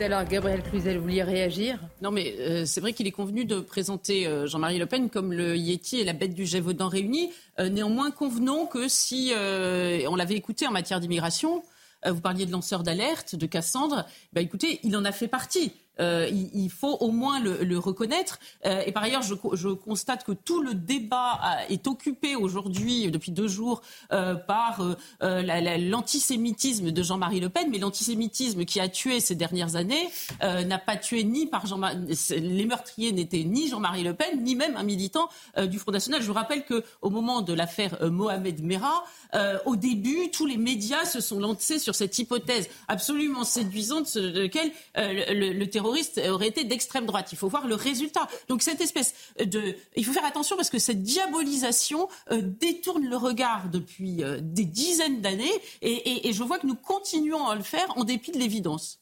Ah, je note, si je peux me permettre, au moment de l'affaire Mohamed Nera, rappelez-vous deux choses. On présentait médiatiquement, même s'il avait un, casque, un, terroriste qui était blond aux yeux bleus et, et lorsqu'on a appris l'identité du terroriste, un journaliste de mémoire de Libé ou du Monde dit Je suis dégoûté, je suis dégoûté. Il n'avait pas le profil, le tueur n'était pas le bon. Le tueur. Alors, ça, c'est tout. Mais ça, c'est une psychologie politique déformée depuis plusieurs décennies où on continue, encore une fois, je dis, de lutter contre le fascisme ou le nazisme alors qu'ils sont heureusement enterrés et pour toujours. Mais on, on, s'imagine lutter contre. Enfin, on est incapable de voir le présent tel qu'il se présente. Alors, justement, on va le voir parce que vous nous y aidez. Euh, Mathieu Bocoté aux éditions Presse de la Cité le hmm. totalitarisme sans le goulag. L'une des questions fondamentales de votre livre consiste à se demander si vraiment on a retenu les leçons de l'histoire ou pas, car nous faisons face aujourd'hui à un totalitarisme, comment le qualifier? Je n'ai pas envie de dire soft, doux. Non, de moins en moins doux d'ailleurs. Il est, il est de moins en moins en réalité. Alors, le point de départ, c'est évidemment la définition du totalitarisme. Parce que la tentation qu'on a après le 20e siècle, c'est de dire ça appartient au monde d'hier. Donc, c'est soit le nazisme vaincu, c'est soit le communisme effondré, ou alors il vient de l'extérieur, c'est l'islamisme. Et on a oublié que la tentation totalitaire, elle est consubstantielle à la modernité. Hein. La modernité n'est pas euh, qu'une que lumineuse, elle a une part d'ombre. Et c'est quoi cette part d'ombre? C'est cette idée qu'il serait possible pour un camp, en particulier dans une société, d'avoir le monopole du vrai, du juste et du bien, et de créer sur Terre une société délivrée du mal. Une société qui serait délivrée, aujourd'hui on dirait délivrée de l'intolérance, délivrée du racisme, délivrée de la transphobie, délivrée de toutes les phobies que vous pouvez imaginer. Donc, nous avons la formule, nous qui, sommes, qui avons cette révélation religieuse, une révélation religieuse d'un genre nouveau. Nous savons que le monde parfait est possible dans, aujourd'hui ce serait le monde de la célébration de la diversité. Pourquoi est-ce que ce n'est pas possible? Parce que des contradictions fondamentales dans le cœur de l'homme Parce que des tensions dans toute société? Non, parce que des hommes mauvais s'y refusent. Et là, il y a différentes catégories d'hommes mauvais. Il y a les idiots. À la rigueur, on peut toujours les rééduquer. Hein. on leur fait des campagnes de sensibilité et euh, de sensibilisation. Il y a les mercenaires. Ah, ça, c'est terrible. Ce sont ceux qui servent consciemment une cause mauvaise, mais pour, euh, pour leur avantage matériel. Ce sont les polémistes de plateau télé, pour reprendre le vocabulaire de France Inter. Et il y a, en dernière instance, ceux qui sont véritablement habités par le mal, qui sont habités par le racisme, qui sont habités par le désir de discriminer. Dès lors, si vous êtes dans un combat entre le bien contre le mal, eh bien, vous, vous, ne débattez pas. Vous marquez le refus fondamental du débat. Vous condamnez au mieux, au mieux, aux marges sociales. Au pire, on a vu au XXe siècle que c'était et je pense qu'on est aujourd'hui dans une société qui réactive cette tentation totalitaire. Mais puisqu'on a, pour nous, totalitarisme, ça veut dire, je le dis, goulag ou Troisième Reich, on est incapable de comprendre que le totalitarisme ne vient pas nécessairement avec ces techniques cruelles, épouvantables qu'on a connues au XXe siècle. Mais on voit aujourd'hui cette tentation de faire taire, cette tentation de censure, cette prétention au monopole du vrai, du juste et du bien.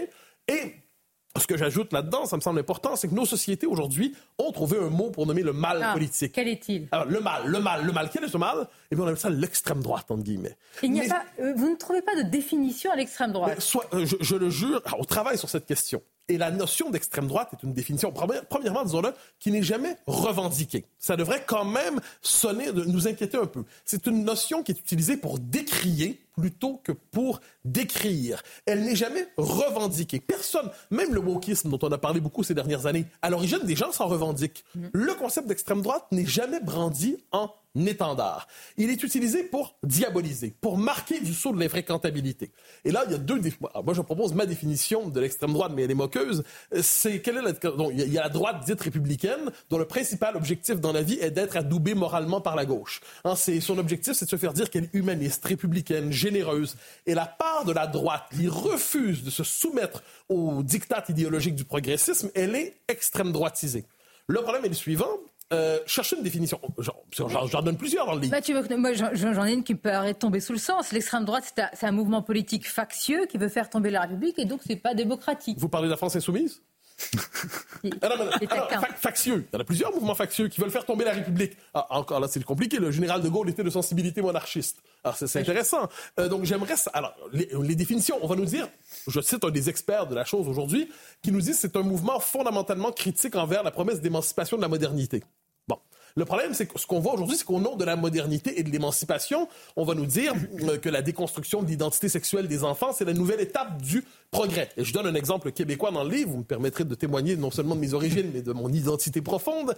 Il y a un débat à Montréal, on dit euh, dans la région de Montréal, est-ce qu'on doit accepter des drag queens dans les bibliothèques scolaires pour lire des histoires aux enfants, des histoires, des éloges de la diversité? Et les gens disent, ben, je suis désolé, l'idée d'amener un homme déguisé en femme hypersexualisée devant des enfants de 5-6 ans, c'est peut-être pas l'idée du siècle. Réponse d'un des commentateurs les plus importants au Québec, ah ben c'est bien le nouveau visage de l'extrême droite. Donc, et prenez même le cas, on en parlait il y a, un instant avec Gabriel, euh, quand on, dans l'histoire de la famille Le Pen. Alors, l'extrême droite, la diabolisation repose sur quoi? on avait tendance à croire autour des déclarations qui ont fait scandale avec mmh. raison de Jean-Marie Le Pen sur la Deuxième Guerre mondiale. Mais lorsque la fille rompt explicitement avec ses déclarations, la diabolisation continue. Alors là, on fait remarquer, on se dit, d'un instant, donc si la diabolisation, c'était pour ces raisons, donc les, fameuses déclarations, ou c'est pour autre chose? On pose la question, et là, c'est amusant, on va nous dire, vous savez, l'extrême droite aujourd'hui, c'est l'appel au référendum. Ah, quand même, c'est original comme point de vue. L'extrême droite, c'est la volonté de marquer une distinction entre ceux qui sont citoyens et ceux qui ne le sont pas, la fameuse préférence nationale. Mais nommez-moi un pays dans le monde qui ne distingue pas entre ses citoyens et ceux qui ne le sont pas. Donc, je cherche cette définition, j'en arrive à une conclusion toute simple. C'est un concept fantomatique dont la définition ne cesse de changer en fonction des exigences de l'actualité pour nommer l'infréquentable du moment. On va marquer une pause avec quelques minutes pour réfléchir et trouver une définition correcte qui tienne la route face à Mathieu Bocoté, qui dénonce dans son livre, et c'est très intéressant, le danger de l'extrême centre. On y vient tout de suite. Et c'est vrai Merci d'être avec nous. Il est l'homme du jour pour le livre de l'année, le totalitarisme sans le goulag. On va continuer à en parler évidemment. Et puis également euh, commenter cette, euh, cette, ce sont des propos qui font beaucoup faire réagir. Ils ont été recueillis par Eugénie Bastier pour Le Figaro, Serge Klarsfeld et tout d'abord les titres avec vous. Des dizaines de milliers de Gazaouis continuent de fuir vers le sud de l'enclave palestinienne. L'armée israélienne précise qu'un nouveau corridor sécurisé est ouvert aujourd'hui pour permettre leur évacuation de Sahel qui a de nouveau bombardé la ville de Gaza ce matin. 183 élèves sont toujours en attente de sanctions après avoir perturbé l'hommage à Dominique Bernard. Le ministre de l'Éducation nationale a précisé ce matin qu'ils avaient tous été exclus à titre conservatoire de leur établissement et qu'ils sont en attente d'un conseil de discipline. Et puis le Pas-de-Calais en vigilance rouge, sans perspective de décrue. Avant demain, les écoles restent aujourd'hui fermées après un épisode pluvieux intense avec des cumuls exceptionnels. De nouvelles averses accompagnées d'orages sont en cours cet après-midi. Merci à vous, merci beaucoup, euh, Mickaël.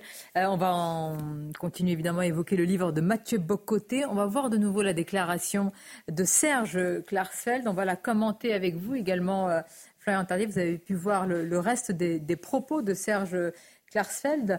Il faut se réjouir, dit-il, que le Rassemblement national participe à la marche contre l'antisémitisme. Il faut rappeler quand même, Serge Klarsfeld, c'est l'avocat, c'est le président des fils et filles de déportés juifs de France. C'est un symbole, hein, chasseur de, nazis. Donc il faut imaginer, comme disent les jeunes, euh, d'où on parle hein, quand il s'agit de Serge Klarsfeld. Oui, et il note euh, dans, cet entretien qu'il y a eu une rupture euh, nette entre Jean-Marie Le Pen et, Marine Le Pen, même s'il souhaiterait parfois que sur cette question-là, Marine Le Pen ait, peut-être des, des, mots plus forts pour justement incarner euh, cette, rupture qu'elle tente de mener maintenant depuis, euh, depuis une dizaine d'années. Mais ce qui est intéressant euh, de, noter, c'est que s'il parle aujourd'hui du fait que le Rassemblement national a fait un pas en, la direction donc des, des, personnes qui luttent depuis, depuis de nombreuses années contre l'antisémitisme, c'est parce qu'il compare également la position du RN aujourd'hui avec celle du, de la France insoumise. C'est-à-dire qu'à un moment dans l'entretien, il dit le Rassemblement national est un parti qui, sur le plan donc de l'antisémitisme, si on le compare avec la France insoumise, ne peut mériter que des bons points. Est-ce qu'on est en miroir inversé, Mathieu Bocoté, aujourd'hui, entre Jean-Luc Mélenchon et Marine Le Pen? Il y a, dans la culture politique française, c'est une originalité, disons-le, un désir de satanisation. C'est-à-dire il, doit nécessairement y avoir un grand méchant contre lequel on se ligue. Le principe du cordon sanitaire, le cordon sanitaire est antérieur à la personne qu'on désigne en étant vous êtes le méchant. On se dit vers qui, vers qui on va le tendre. Ensuite, ce qui me semble frappant, c'est que Jean-Luc Mélenchon, son, le basculement politique qui est le sien, est un basculement indéniable. Euh, il a décidé, moi je comprends ainsi son ralliement à la cause euh, palestinienne, mais version Hamas. Il a compris qu'il peut maximiser ses appuis dans les banlieues en brandissant le drapeau palestinien. C'est le drapeau qui va fédérer non seulement ses électeurs dispersés, mais aussi qui permet d'élargir chez tous les abstentionnistes qui viennent des banlieues. Il peut les mobiliser en brandissant ce drapeau. Il espère finalement entrer au deuxième tour en brandissant non pas le drapeau français, mais le drapeau palestinien, qui devient le drapeau des opprimés de la terre, version Jean-Luc Mélenchon. C'est assez fascinant je pense qu'on peut le critiquer très, très, très sévèrement, sans par ailleurs, je le dis, moi, la diabolisation, ça m'énerve en toutes circonstances, même pour les gens que j'aime pas. Je préfère des arguments je préfère les arguments que jeter des sorts. Je préfère les arguments que dire, euh, brandir mon crucifix en disant arrière, vous êtes terrifiant. Et de ce point de vue, je pense qu'il y a d'excellents arguments contre Jean-Luc Mélenchon sans sentir le besoin de sortir un crucifix. A entièrement raison. En tous les cas, vraiment, ça fera date. Il faut se rendre compte hein, de, ce qui est dit. Je pense que Serge Clarsel a, dû peser, sous-peser ses mots avant de répondre à une telle question et de dire cela. Le même Serge Klarsfeld avait co-signé avec son fils Arnaud une tribune dans le monde euh, exhortant les juifs à se tenir à l'écart de l'extrême droite. Et c'était une une tribune qui avait euh, mis un peu tout le monde euh, hors de soi, je dois dire, euh, où il fallait brandir, non pas un crucifix pour le coup, mais pour écarter les Juifs de France les Français juifs d'Éric Zemmour, de la tentation Éric Zemmour. C'était une tribune, on peut la trouver sur le, elle est toujours archivée sur Le Monde, publiée dans Le Monde à l'époque en, en 2021. Euh, c'est assez récent tout de même. Donc c'est intéressant de voir aussi comment euh, euh, Serge Klarsfeld pourra faire évoluer cette grille de lecture un peu lentement, je trouve, mais tant mieux que ça puisse euh, évoluer. Là où Serge Klarsfeld a raison de faire évoluer la grille de lecture, c'est qu'effectivement, penser que l'antisémitisme serait un concept figé dans le temps depuis le 18e, 17e, voire même avant siècle, ce serait complètement stupide. Évidemment, l'antisémitisme du 19e siècle, il était habité par certaines personnes, on se souvient de l'affaire Dreyfus, par une bonne partie de la gauche, par après des nationalistes dans le début du 20e siècle, après effectivement par une droite, euh, disons, euh, la droite du journal Rivarol, cette droite-là, dans les années 80, aujourd'hui par l'islam politique. Et, celui qui ne voit pas la mue euh, de l'antisémitisme, euh, du vieil antisémitisme vers maintenant un antisémitisme, je dirais, contemporain, qui est l'antisémitisme de l'islam politique, qui sévit, rappelons-le quand même, dans euh, beaucoup, beaucoup, beaucoup de pays arabes aussi, où la communauté juive est réduite à peau de chagrin, où les juifs ont fui, effectivement, c'est quand même un sacré témoin de se dire que là où il y a l'islam, il n'y a plus de juifs. Ça devrait quand même peut-être nous mettre sur la piste du nouvel antisémitisme. Or, on ne peut pas en dire pareil des fédérations RN. Et il y a des juifs dans les fédérations RN. Donc, si vous voulez, moi, ça me paraît quand même assez dingue qu'il y ait une gauche, la gauche notamment de la France insoumise, mais jusqu'à Olivier Véran d'ailleurs, qui considère toujours mettre à équidistance la menace de l'extrême droite ou de l'islam politique euh, sur la question de l'antisémitisme. C'est stupide et c'est anachronique. C'est le discours terriblement usé de la fameuse tenaille identitaire. Vous savez, une partie du centre a tellement peur moralement de critiquer l'extrême gauche ou la gauche radicale que pour le faire, elle doit toujours dénoncer au même moment ce qu'elle appelle, appelle l'extrême droite. Donc c'est une espèce de réflexe conditionné pour assurer euh, son statut social pour assurer sa bonne réputation. Que vous appelez l'extrême centre ah ben, D'autant c'est un terme revendiqué par plusieurs, donc ça m'amuse ça. C'est pour l'instant mhm. l'extrême droite n'est revendiqué par personne. Emmanuel Macron, mais c'est pas le seul, a revendiqué ce terme. Ce qui est amusant avec ça, qu'est-ce que c'est? C'est qu'on le voit aujourd'hui dans les sociétés occidentales. On a des élites qui traitent le peuple aujourd'hui comme une forme de peuple factieux. Rappelez-vous à la présidentielle, moi j'aimerais me rappeler un épisode un peu oublié, mais qui me semble important. Quelque part au début 2022, il était possible que ni Mélenchon, ni Zemmour, ni Le Pen n'aient leur signature pour participer à la, à la présidentielle. Ce qui voulait dire que potentiellement 45 à 50 des électeurs risquaient de se retrouver sans candidat. Et on en trouvait plusieurs pour s'en réjouir en disant Très bien, les factieux ne participeront pas, les anti-républicains ne participeront pas au débat politique. Mais je m'excuse, mais une démocratie qui décide non seulement de censurer la souveraineté populaire, mais la possibilité même de l'existence du peuple lorsqu'il est en désaccord avec le discours des élites, c'est ce que j'appellerais le trait distinctif de l'extrême centre. Est-ce que nos sociétés, euh, à vous écouter et à vous lire, sont transformées, je fais attention aux mots, en espace de, rééducation, ah mais alors à grande échelle? Ah ben oui, ah ben, dans tous les domaines. Hein. Je donne un exemple qui est plus nord-américain que français, mais normalement normalement, ces choses-là prennent quelques années à arriver, donc euh, soyez vigilants.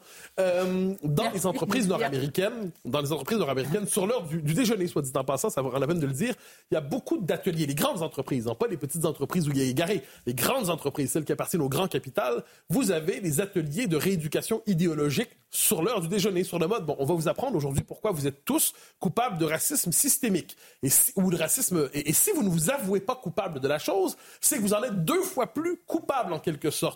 Donc, une pression idéologique très forte. Euh, même chose, le discours sur la question de l'identité trans aujourd'hui. Moi, qu'il y a des cas d'exception de gens qui sont sous le signe de la dysphorie de genre, je le comprends. Mais aujourd'hui, on présente à la manière, vous savez, c'est le propre du totalitarisme, vouloir nous faire dire que 2 plus 2 égale 5, mais quand aujourd'hui, on a tout un discours public qui dit qu'un homme peut être enceinte, quand c'est le discours qui est porté par le planning familial, quand c'est le discours qui est relayé par la ministre de l'époque, Madame Rome, qui dit c'est de la transphobie et de la complaisance pour l'extrême droite que de dire qu'un homme ne peut pas être enceinte, eh bien, ça, je pense, c'est une dimension totalitaire. Et là, c'est nous obliger à consentir au mensonge. Et pourquoi on y est En les cas, certains, ils sont tellement sensibles. Quel est cet homme nouveau euh, est-ce qu'il est euh, à ce point euh, délivré dans, le mauvais sens hein, de ses racines, de son histoire, de tout pour consentir à, gober, je, à pense qu'il n'y consent pas. Je pense que nos sociétés fabriquent aujourd'hui de manière massive un, malheur immense. je dirais méchamment, on fabrique des fous quelquefois. Mm-hmm. On a une société qui dissocie l'individu, qui le dit étranger à son pays. Ta civilisation est affreuse et tu la renieras pour t'en délivrer. Ton peuple est abject et mm. tu t'en délivreras pour en fait devenir universel. Ton sexe est mensonger et en fait tu dois décréter que ton identité de genre ressentie est beaucoup plus vraie que ton anatomie qui ne serait qu'une carcasse réactionnaire que tu portes malgré toi. Et là, en plus, quand on pense au conditionnement technologique qui vient avec ça, la virtualisation de l'existence, l'homme nouveau, vous savez, c'est l'éternelle tentation du totalitarisme. L'homme nouveau, c'est vous, un homme délivré du mal, un homme délivré de ses contradictions, un homme en pleine communion avec une société elle-même parfaite. Bon. Mais ça, ça n'existe pas. Et aujourd'hui, c'est l'homme dissocié. C'est l'homme dissocié qui est la norme des sociétés contemporaines. Des sociétés... dissocié. Ah, moi, je pense que c'est le visage des temps présents. Mm. Et avec, euh, il faut, faut, bien le dire, hein, un individu errant qui peine à se définir, qui est de plus en plus malheureux, qu'on conditionne même. Quelque... Moi, c'est ça qui me frappe. Prenez l'art contemporain. Je donne un petit exemple comme ça, surtout sur le plan architectural les horreurs qui se multiplient sont quand même la norme. Et on veut nous obliger chaque fois à dire que c'est très beau. Et là, il y a une forme d'agression contre le sens esthétique des uns et des autres. Donc, on est dans un tournant de l'histoire qui n'est pas nommé parce qu'on a l'impression de vivre encore en démocratie libérale. On se croit encore dans la société des tolérants. Je crois qu'un moment de bascule a eu lieu. Et oui, l'homme dissocié est le résultat de cela. Alors, c'est très intéressant de vous écouter. Allez-y. Euh, non, j'approuve Mathieu parfaitement. Et tu as parfaitement raison. On n'a encore rien vu, nous, ici. Ce qui, le, le déchaînement euh, de, totalement fou euh, au sens quasi clinique du terme, euh, qui, ravage les esprits aux États-Unis, au Canada. C'est une affaire de, quelques années, le temps que ça traverse l'Atlantique, ça va prendre quelques vagues. Mais quand on, voit, même en France, où il y a, semble-t-il, un certain esprit de résistance malgré tout vis-à-vis de, cela, de ces bouleversements qui, nous qui nous font marcher sur la tête, malgré tout, on voit que ça prend. Et on voit que ça prend où? Ça prend surtout dans une jeune génération qui est complètement Mais à chaque fois qu'on dit cela, on vous dit, mais c'est des minorités, ah vous êtes en train de mettre une ah, loupe focale, arrêtez de grossir tous ces mouvements. C'est pas une minorité. Il faut savoir qu'aujourd'hui, dans une école publique en France, je pense qu'un professeur a la difficulté de dire, les femmes ont leur... seules les femmes ont leurs règles comme l'auteur de, de euh, Harry Potter, qui a été euh, conspué et qu'il est toujours. Donc, si vous voulez, euh, vous parlez de, de 2 et 2 font 5. C'est Chesterton qui disait un jour viendra, on mettra sur un bûcher ceux qui disent que 2 et 2 font, que 2 et 2 font 4.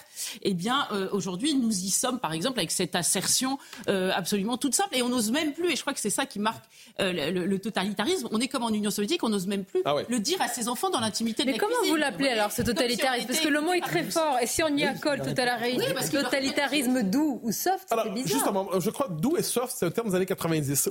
On peut faire l'histoire de la prise de conscience de ce retour du totalitarisme.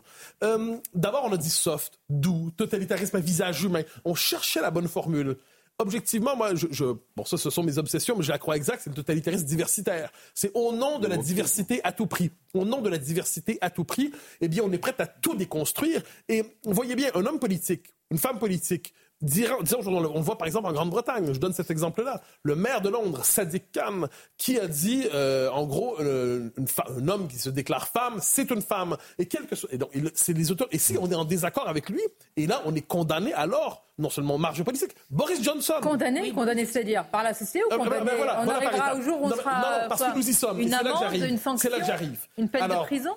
La condamnation morale, elle est déjà là. Mais là, on commence vers la tentation, elle est un peu partout. Aux États-Unis, la majorité de la jeune génération est favorable à la criminalisation ou la pénalisation du mégenrage. Le mégenrage, c'est-à-dire nommer quelqu'un en, euh, sans tenir compte de son identité de genre affirmée aujourd'hui. Donc, je sais pas, moi, je peux être devant un type qui a une grosse barbe, une grosse voix, mais qui, qui pense qu'il s'appelle Mafalda. Eh bien, si je dis monsieur, eh bien, il, est en droit, il serait en droit pour plusieurs de poursuivre. Et on voit en Allemagne, des lois sont en progression en ces matières. En un exemple, au Canada, en Ontario, c'est intéressant. Un jeune à l'école dit ben, Je m'excuse, mais il y a deux sexes, il y a des garçons et des filles, puis si t'es un garçon, va pas dans le vestiaire des filles. Eh bien là, c'est absolument scandaleux. Le lendemain, le lendemain, euh, on lui dit Reviens pas à l'école. Mais, mais il revient parce qu'on considère qu'il y a eu des propos transphobes. Le lendemain, la police l'attendait. Alors, donc là, on me dira, c'est toujours des, des, des, cas, des cas d'exception, mais les exceptions se multiplient et la tendance lourde est là, et j'ajouterais surtout, les minorités résolues font l'histoire. Qui ici aurait imaginé il y a quelques années qu'il y avait quelque courage à affirmer qu'un homme ne serait jamais enceinte? Personne. Eh bien, aujourd'hui, dire cela dans une classe à l'école, il faut quelque audace, c'est même témérité. Alors, On marche sur la tête. Vous allez nous dire, pour ne pas continuer à marcher sur la tête et pour revenir dans le bon sens, justement, quel est, quel est le rempart, quel est le bouclier, quel est le sursaut? Ah. Tout d'abord les titres avec vous. Euh. pour la libération de 12 détenus par le Hamas, dont 6 Américains. Une libération contre laquelle est proposée une trêve de 3 jours et une aide humanitaire depuis l'Égypte. De son côté, Benjamin Netanyahu refuse toujours tout cessez-le-feu tant que les 239 otages ne sont pas libérés. Tsahal poursuit son offensive terrestre dans la bande de Gaza. Selon l'État hébreu, 130 tunnels utilisés par le Hamas ont été détruits depuis le début de la guerre. Dans une vidéo postée sur X, l'armée israélienne précise que des réserves d'eau et d'oxygène ont été découvertes dans ces tunnels.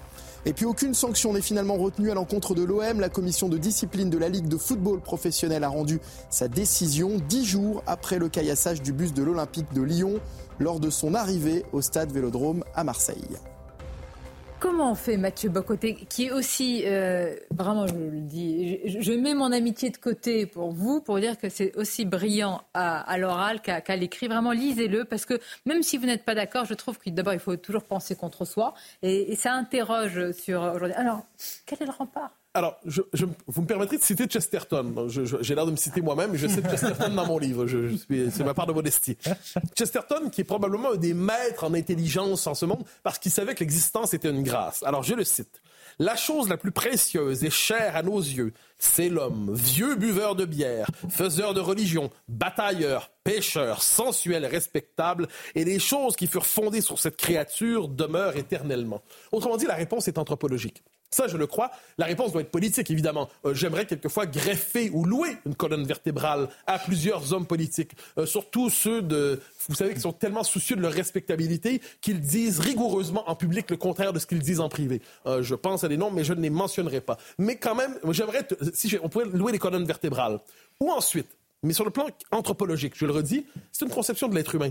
L'être humain est fait, je dirais, le cœur humain est fait pour à la fois désirer de grandes choses et de petits bonheurs, de grandes tristesses et de, quelquefois, de grands bonheurs, de grandes passions. Or, cet être humain, aujourd'hui, il est neutralisé. La régulation pharmaceutique des émotions, j'en parle un peu à la fin du livre, c'est quand même une des grandes tristesses de notre temps. Que les gens qui ont besoin de médicaments les prennent, ça va de soi. Mais qu'aujourd'hui, on considère que le vague à l'âme, que la tristesse, que la passion, que le deuil relève en fait, soit extérieur au champ de la santé mentale et qu'on traite les populations désormais comme des populations à, on fait, c'est la régulation par le, médicament. Ça nous ramène non pas à Orwell cette fois, ah, mais à Huxley. Ça nous ramène à Huxley. Eh bien, je pense que c'est un des visages de notre temps et la bête humaine dans son imperfection. Et j'ajouterais sur le plan politique, parce qu'il faut quand même donner un conseil.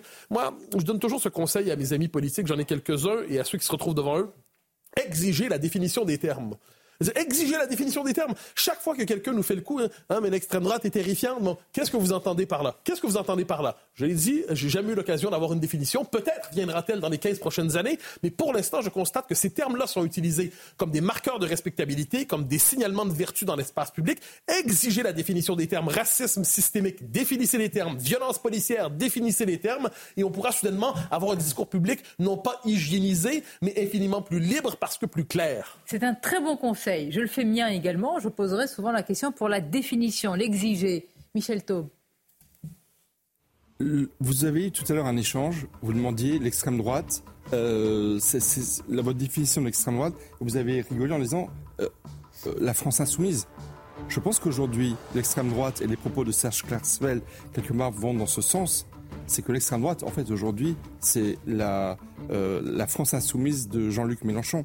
Qui est en train de se transformer en collabo des islamo-nazis qui veulent, avec l'antisémitisme, faire basculer la France. Voilà ce que c'est qu'aujourd'hui le totalitarisme qui est en marche. Et deuxième point, euh, le meilleur rempart contre le totalitarisme, ce sera le peuple, ce sera, ce sera le peuple hein, français, parce que la laïcité contre euh, l'idéologie donc euh, diversitaire, je pense que c'est assez fort pour se protéger. Un dernier mot euh, amusé. Vous connaissez la formule de Malraux Tout le monde a été, est ou sera gaulliste. Moi, je dis tout le monde a été, est ou sera accusé d'être d'extrême droite un jour. C'est rendu Jean-Luc Mélenchon qui avait lui-même accusé euh, euh, Roussel d'être Doriot. Tout le monde a été, est ou sera.